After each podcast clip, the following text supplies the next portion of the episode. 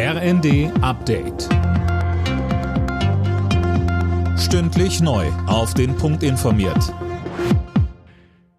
Ich bin Tom Husse. Guten Abend. Der angekündigte Stopp von russischen Ölexporten lässt die Bundesregierung weitgehend kalt.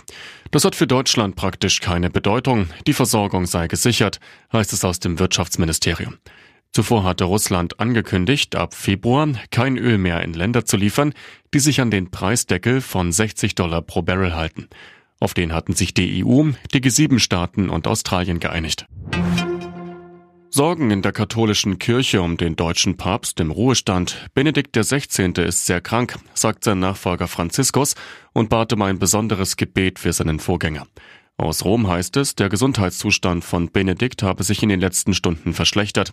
Der 95-Jährige war bereits vor fast zehn Jahren aus gesundheitlichen Gründen von seinem Amt zurückgetreten. Er lebt aber weiterhin im Vatikan.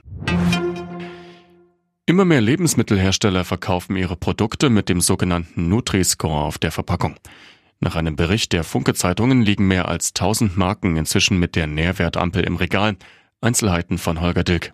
Die Ampel auf der Verpackung ist für die Unternehmen nicht verpflichtend. Immerhin beteiligen sich allein in Deutschland aber mehr als 600 an der farblichen Kennzeichnung. Der Nutri-Score ist auch nur als Orientierung geeignet. Nicht alles, was im grünen oder gelben Bereich liegt, ist auch wirklich gesund. Verbraucherminister Özdemir begrüßt die Ausweitung der Kennzeichnung und verlangt nach einer EU-weiten Lösung. Bislang wird die Lebensmittelampel außer in Deutschland auch in Frankreich, der Schweiz, Belgien und Luxemburg verwendet. Der Norweger Halvor Egnar Granerüt hat die Qualifikation für den Auftakt der Vierschanzentournee in Oberstdorf gewonnen. Als bester Deutscher kam Karl Geiger auf Platz 7. Auch die anderen sechs deutschen Springer haben sich für den morgigen Wettkampf qualifiziert. Alle Nachrichten auf rnd.de